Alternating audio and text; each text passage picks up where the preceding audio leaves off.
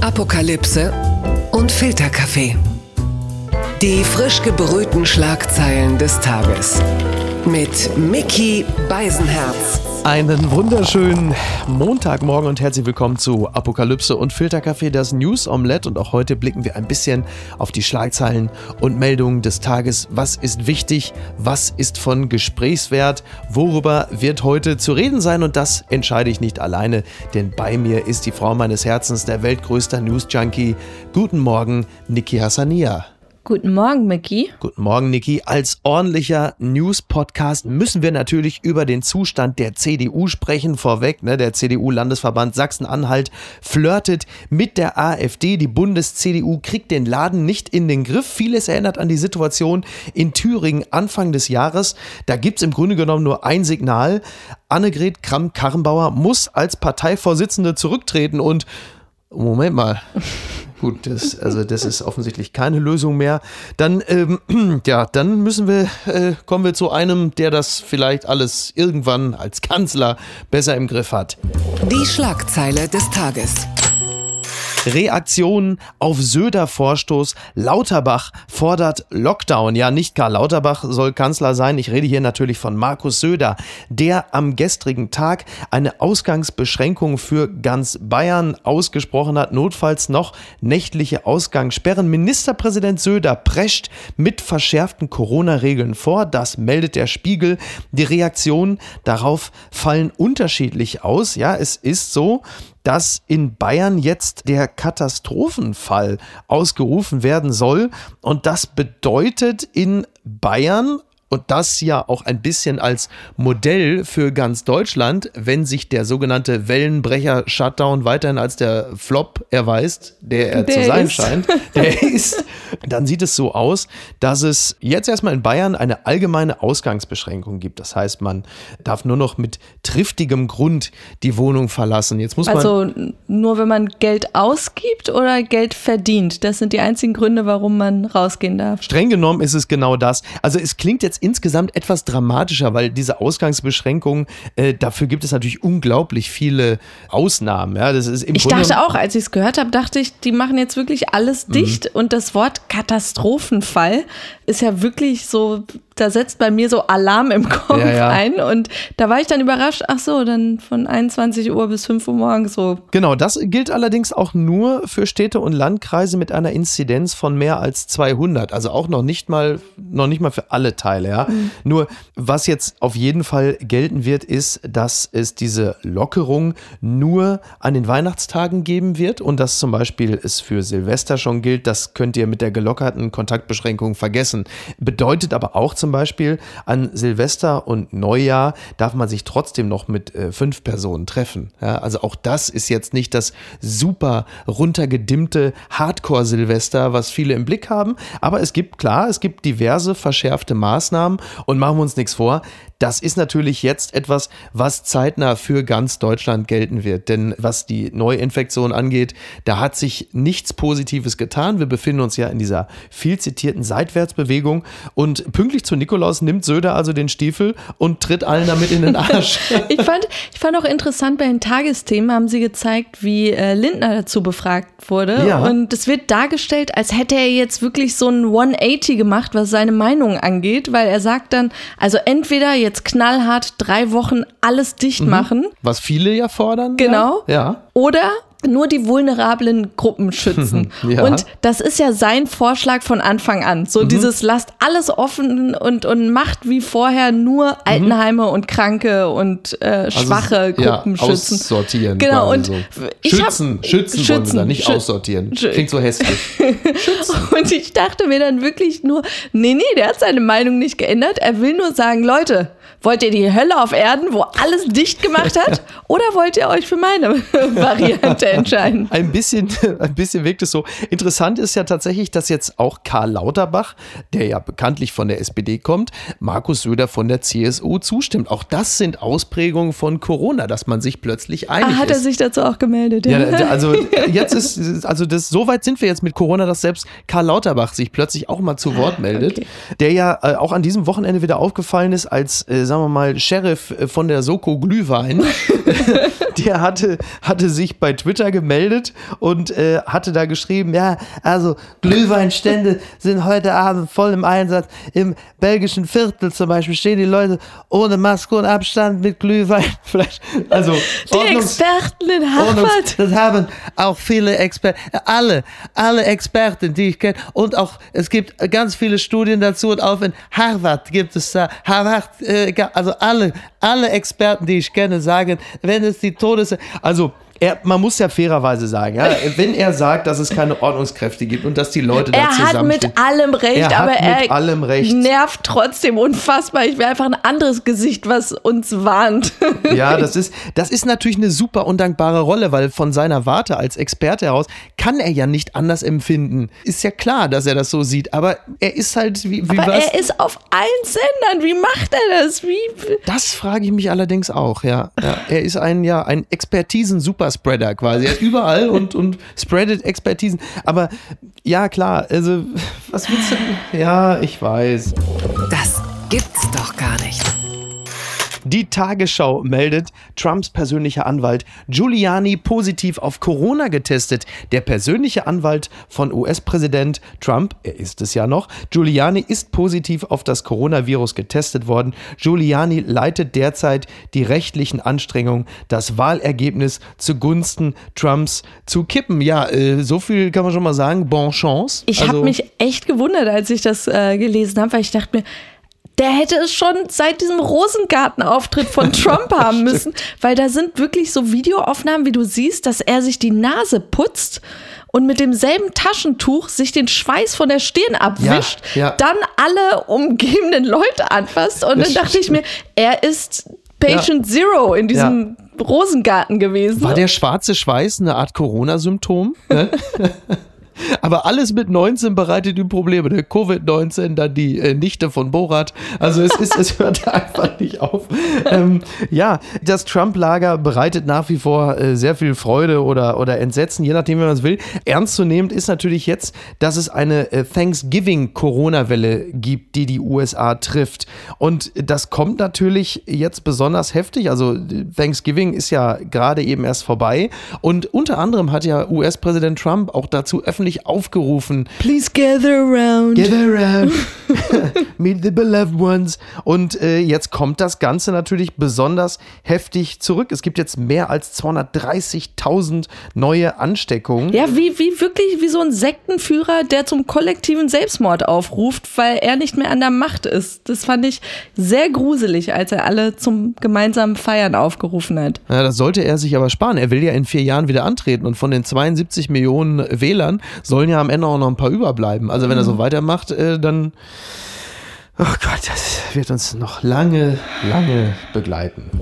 Gewinner des Tages ist Mick Schumacher. Der Kicker meldet packendes Saisonende in Sack, Sack, ähm, Sachir. Ja, also in Bahrain auf jeden Fall. Mick Schumacher ist Formel 2 Champion. Mick Schumacher hat mit einigem Zittern die Formel 2 Meisterschaft gewonnen. Dem Sohn vom Formel 1 Rekordweltmeister Michael Schumacher genügte im letzten Saisonrennen in Bahrain auch eine punktlose Vorstellung mit Rang 18 es ist ja der helle Wahnsinn. Also Mick Schumacher gewinnt die Formel 2. Es gibt viele bekannte ehemalige Weltmeister in der Formel 2, unter anderem Namen wie Nico Rosberg oder auch ein gewisser Lewis Hamilton. Soll heißen, es ist ein vielversprechender Titel. Nicht wenige erwarten sich natürlich von Mick Schumacher jetzt eine glanzvolle Karriere. Im Grunde genommen der größte Verlierer in der ganzen Geschichte ist tatsächlich RTL. Denn dieser Sender, der Jahre, Jahrzehnte lang die Formel 1 übertragen hat, steigt ja aus. Ach komm, das wusste ich nicht. Zur nächsten. Saison. Und stell dir jetzt einfach mal vor, was in Deutschland los ist, wenn der Sohn von Michael Schumacher erfolgreiche Rennserien fährt. Und ausgerechnet RTL auch noch als Kölner, als rheinischer Sender ist nicht dabei. Als Kai Ebel Tschüss gesagt hat, wusste ich, irgendwas stimmt da nicht in dem ja. Haus. Ja. ja. es ist wohl tatsächlich einfach am Geld gescheitert. Also, dass sie, dass sie da nicht mithalten konnten. Also, das, was ich gehört habe. Sie hätten ganz gerne, aber es war wohl offensichtlich einfach zu teuer, die Rechte zu bekommen. Also Sat 1 strahlt das dann nicht. genau, genau, genau, richtig. Auf dem Sendeplatz von Pretty in Plüsch. Hey Mickey, komm, sie ist positiv. Nie wieder fällt wegen der Formel 1 exklusiv mit Frauke mit Ludowig. Frauke Ludowig, mein Gott, das stimmt überhaupt. Du hast ja total recht. Piu, piu, piu. Es ist, ähm, ja, es ist, es ist echt bitter, weil du siehst natürlich rund um alle die Schumi-Kappe wieder auf. Wir sind wieder wer? Schumi, Schumi. Die können ja im Grunde genommen die alten Sprüche alle wieder, ja. wieder auftragen. Die Kappen, das Merchandise. Das wird der Hammer. Es sei denn natürlich, er er fährt nicht gut, dann. Er ist auch echt ein sympathischer Typ. Ja, ich habe ja. ihn äh, gestern auch bei Jauch Emotionen, Menschen, Gefühle, ja. Gamera, Woman. Was, was, was war denn der Jahresrückblick? Corona und Trump. Dankeschön, das war Menschenbild, Emotionen. An dem Rückblick fand ich übrigens sehr interessant, wie durcheinander. Also sie haben es nicht chronologisch gemacht, ja, sondern ja. so ganz viele Sachen. Und dann dachte ich mir, ob das dann so clever ist. Aber du musst ja in diese Corona-Suppe, musst du ja ab und zu auch nochmal andere Sachen reinschnibbeln, die sonst noch so passiert ja, sind. Ja, stimmt. Ja, oder? Aber es war dann echt so, so Banalitäten und dann plötzlich George Floyd. So, und dann oh. immer so vor und zurückgespult in der Zeit und du dachtest dir, dann mach doch erst die großen Sachen alle. Oder ich, ja, aber dann bleiben die Leute ja auch nicht oder dran. Oder macht es einfach ja chronologisch. So, dann hat man auch nicht das Gefühl, dass ihr irgendwie eine Gewichtung gerade reinsetzt, dass euch Mick Schumacher wichtiger ist als die Black Lives Matter. Ja, vor allen Dingen kannst du so. dieses Jahr ja wunderbar chronologisch wie einen tollen Film erzählen, weil das natürlich äh, richtig beschissen anfängt und hinten raus wird Trump äh, quasi abgewählt und der Impfstoff ist da. So, mhm. äh, übrigens wie äh, ein tolles Bild von Markus Söder, dass er sagte zum Thema Corona und so, sagte so, so sinngemäß, ja, es ist jetzt so ein Lichtstreif irgendwie am Horizont, es ist aber noch kein grelles Scheinwerferlicht. Und das finde ich ist ein sehr seltsames Bild, wenn du sagst, weil in der Regel bedeutet grelles Scheinwerferlicht, dass man blickt, ja wenig Positives. Aber gut, er wird das vielleicht im Autoland Deutschland auch, ich, das muss man ihm vielleicht einfach auch selber fahren. Schauen Sie. Schauen Sie, mein Platz ist in Bayern. Ich dachte, du wärst längst tot.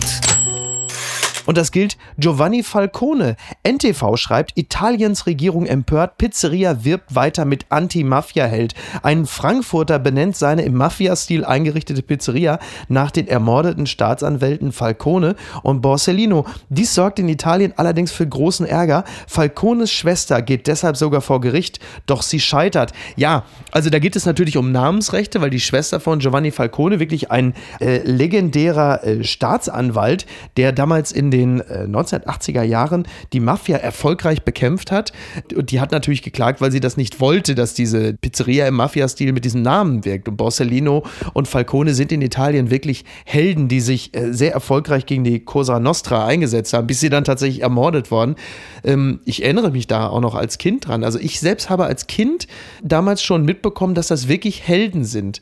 Damals war auch sehr populär in Deutschland die Serie äh, Allein gegen die Mafia. Also so äh, Kommissar Commissario Catani, das waren das sind Straßenfeger in Deutschland. Aber deshalb hat es mich gewundert, weil ich dachte mir, das sind ja dann Helden, die mhm. die Bösen äh, zur Strecke gebracht ja, haben. Ja.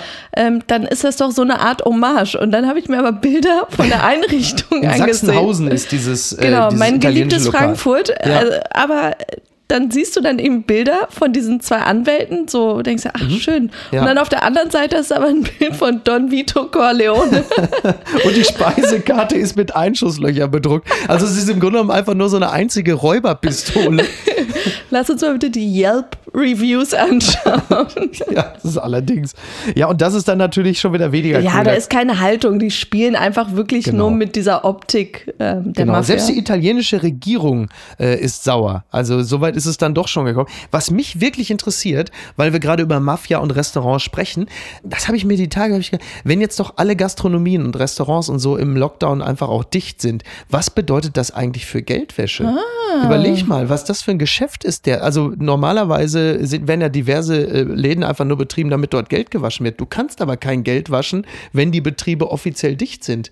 Also wie läuft das? Wie hat es hier der Typ bei Breaking Bad, hatten die nicht so eine Autowaschanlage? Ja, aber Autowaschanlagen sind ja noch offen. Geöffnet, ja. Ja, also ja aber wenn die dicht sind, die Läden, wie willst du es dann machen? Du kannst ja, du hast ja keine Eingänge, du kannst doch nicht mal Eingänge faken, wenn das Ding einfach dicht ist. Mhm. Und was ist eigentlich mit Schutzgelderpressung? Also du hast ja einfach in gut gehenden also ich Restaurants. Merke, du, du hast wirklich ein Herz für ja. die Bösewichte. Ja, absolut. Was ich machen meine, die nur? Alle anderen sprechen über psychische Schäden bei ja, Kindern und so. Als Gastronom kriegst du dann von dem, äh, wenn da irgendwie die vom Clan kommen oder wer auch immer, kriegst du dann jetzt auch Corona-Rabatt und sagst ja, ich kann die 400 Euro nicht zahlen, weil ist ja dicht. Nee, die werden einfach erschossen. Das ist doch mal eine Maßnahme. Das Kleingedruckte. Nach langem Streit, China und Nepal einigen sich über Höhe des Mount Everest. Auch das meldet NTV. Es ist wohl so, dass China und Nepal sich lange darum gestritten haben, wie hoch denn jetzt der Mount Everest ist. Also China beziffert die Höhe auf 8844 Meter, Nepal auf 8800 48. Meine Vermutung ist ja, sie haben halt einfach die gestapelten Leichen mitgezählt. Oh da sind ja nun nicht wenige da oben, die ja dann teilweise beim Schlange stehen einfach erfroren sind. Und natürlich der dicke C von Reinhard Messner, der hat am Ende den Unterschied gemacht. Es ist natürlich absolut geschmacklos, ich möchte mich entschuldigen. Es ist jetzt wohl so, man hat sich äh, auf eine gemeinsame offizielle Höhe geeinigt. Die soll morgen verkündet werden von dem nepalesischen Experten Sushil Dangol. Ich sage jetzt mal so, Spoiler Alert, 8844, 8848. Worauf könnte man sich denn da wohl geeinigt haben? Let's mhm. meet in the middle. Meine Damen und Herren, das müssen Sie jetzt einfach selber ausrechnen, was da das arithmetische Mittel sein könnte. Wir können Ihnen ja auch nicht alles vorkauen. Es gibt sie noch. Die gute Nachricht. Ja, der Impfstoff ist noch nicht da, aber die Maskenverweigerer und Corona-Skeptiker dürfen sich trotzdem bald fügen, denn es gibt Hinweise darauf, dass Corona zu Erektionsstörungen führen dürfte. Äh, es gibt eine Medizinerin, Dr. Dina Grayson, und die hat dem Sender NBC gesagt, dass eine Covid-19-Erkrankung in einigen Fällen eine erektile Dysfunktion bewirken kann. Zitat, wir wissen ja bereits, dass es Probleme mit den Blutgefäßen bereitet. Ja, liebe Männer, es ist kein Knochen da unten, es sind Blutgefäße. Und dies ist etwas, das wirklich Anlass zur Sorge gibt. Es könne zu lebenslangen Einschränkungen der Sexualfunktion kommen. Und diese Meldung, diese Meldung hätten sie uns schon im März geben müssen. Ich sag's es wäre die Rettung gewesen. Es wäre die, es hätte die Menschheit gerettet. Ja, absolut. Und es ab so Lungen, äh, ja. überbewertet. Ja. Ja, das aber erste, was sie machen, die ziehen jetzt erstmal schön die Maske über die Nase. Wenn sie eine aufsetzen, Maske über die Nase, ne? Wie war das, diese Aufkleber? Wie heißen die Aufkleber? Anti-Pimmelnasen. Anti-Pimmelnasen und jetzt der neue Spruch, durch die Nase eines Mannes schrumpelt sein Johannes. Also ich würde da wirklich einfach aufpassen, liebe Männer, muss ja nicht sein. Sowas kann man sich nicht ausdenken. Ja, streng genommen doch. Die TZ schreibt, Monate später traut er seinen Augen nicht. Gag-Autor denkt sich besonders unnötiges Corona-Produkt aus und es ist klar, was passiert. Foto sorgt für Lacher. Ja, es ist so, dass Peter Wittkamp, der Gag-Autor Peter Wittkamp, nicht nur Gag-Autor, sondern übrigens auch der Autor des Buches Für mich soll es Neurosen regnen, unlängst hier noch in der Sendung gewesen. Peter Wittkamp hatte nämlich äh, am 23. Mai getwittert, bisschen enttäuschend, dass Chibo noch keine dekorativen Masken Aufbewahrungssysteme in Klammern 5,99 Euro, Klammer zu, im Angebot hat. So, und jetzt ist es tatsächlich so gekommen. Jetzt hat Peter äh, ein, ein Foto getwittert und zwar am 4. Äh, Dezember. Äh, und da hat er nur geschrieben, habe mich um 82 Cent geirrt. Und jetzt sieht man tatsächlich im Angebot bei Chibo ein rotes Maskenetui für 6,81 Euro. Das ist der Wahnsinn. das ist wirklich ich wundere mich ja auch im Supermarkt, hast ja auch immer diese Bananen-Tupper-Dosendinger mhm. oh ja, ja. für 6 Euro oder so. Ja. Ich denke mir so, wirklich? Braucht man sowas? Ja. Aber so ein Maskenetui, das kaufe ich mir morgen. Ja, es gibt ja auch Etuis für Desinfektionsmittel dort und das Masken, also ist im Grunde genommen schon gekauft. ja, ich weiß nur nicht, ob Peter Wittkamp jetzt da in irgendeiner Art und Weise noch beteiligt ist. Ich fürchte. Das war seine Idee, also eigentlich. Wir fordern das. An dieser ja. Stelle fordern wir es. Papala Paparazzi. Ja, kommen wir zu dem Charity-Event des Wochenendes. Niki, wir haben es beide wirklich sehr, sehr, sehr gefeiert. Es war wunderbar. Es ist so viel Geld zusammengekommen.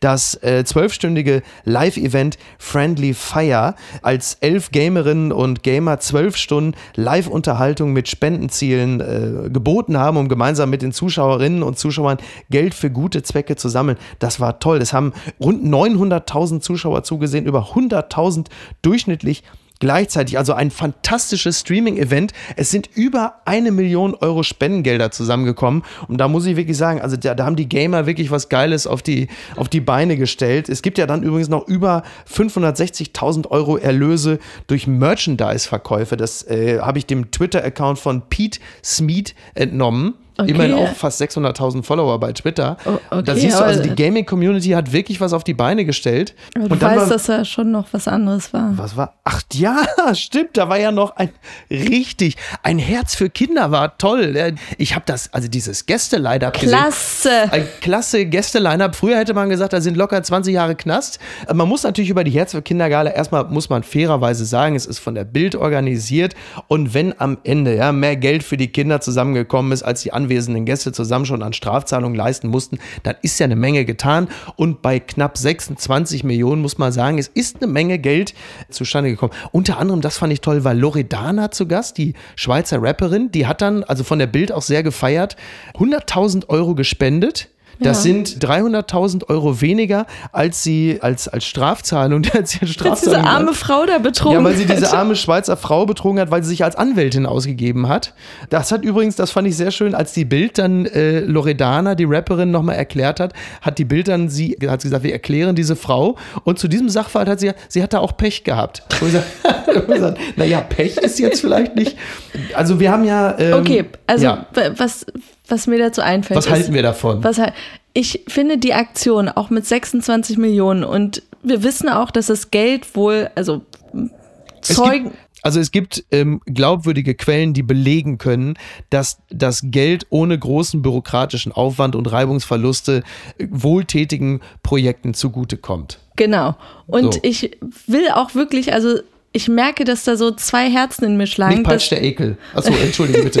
ja. dass, ich, dass ich mir denke, oh, irgendwie ist es falsch, etwas mhm. zu bashen, was ja am Ende des Tages, am Ende der Gleichung, ist ja was Gutes. Steht Absolut. ja wirklich was Gutes da.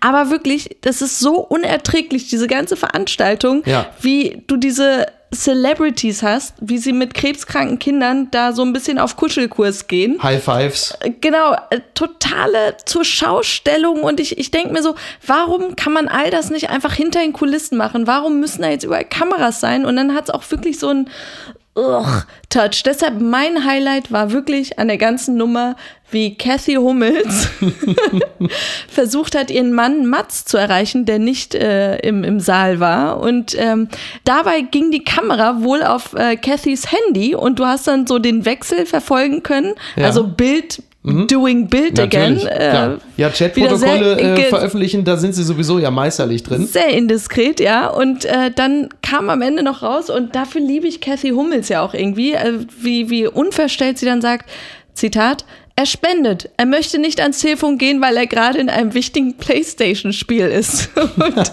Schön. Und äh, das fand ich schon wieder sehr sympathisch. War für mich die beste Aktion von Hummels am gesamten Wochenende. Äh, äh, der wird natürlich einfach gesagt haben: Pass mal auf, das kannst du gerne machen, deinen Kram hier mit der Bild, aber lass mich mit der Scheiße in Ruhe. Das halte ich für mehr als menschlich. In diesem Chat stand aber auch Ruf an. Ja, ach so, oh Gott. Ähm, und das Problem ist, bei der Bild ist die Fallhöhe natürlich, also machen wir uns nichts vor, die Bambi-Verleihung ist auch wirklich absolut abstoßend. Bei der Bild ist die Fallhöhe halt eben besonders groß und noch mal größer, seitdem Julian Reichelt in der Verantwortung steht. Ja, du machst steht. einfach zwölf Monate, zersetzt du die menschliche Würde, ja. um dann im letzten Monat, im Dezember, daherzukommen und zu sagen, ja, wir bitten um Absolution. Äh, ja, das ist halt der absolute Mit 26 Millionen ja. Euro. Ja.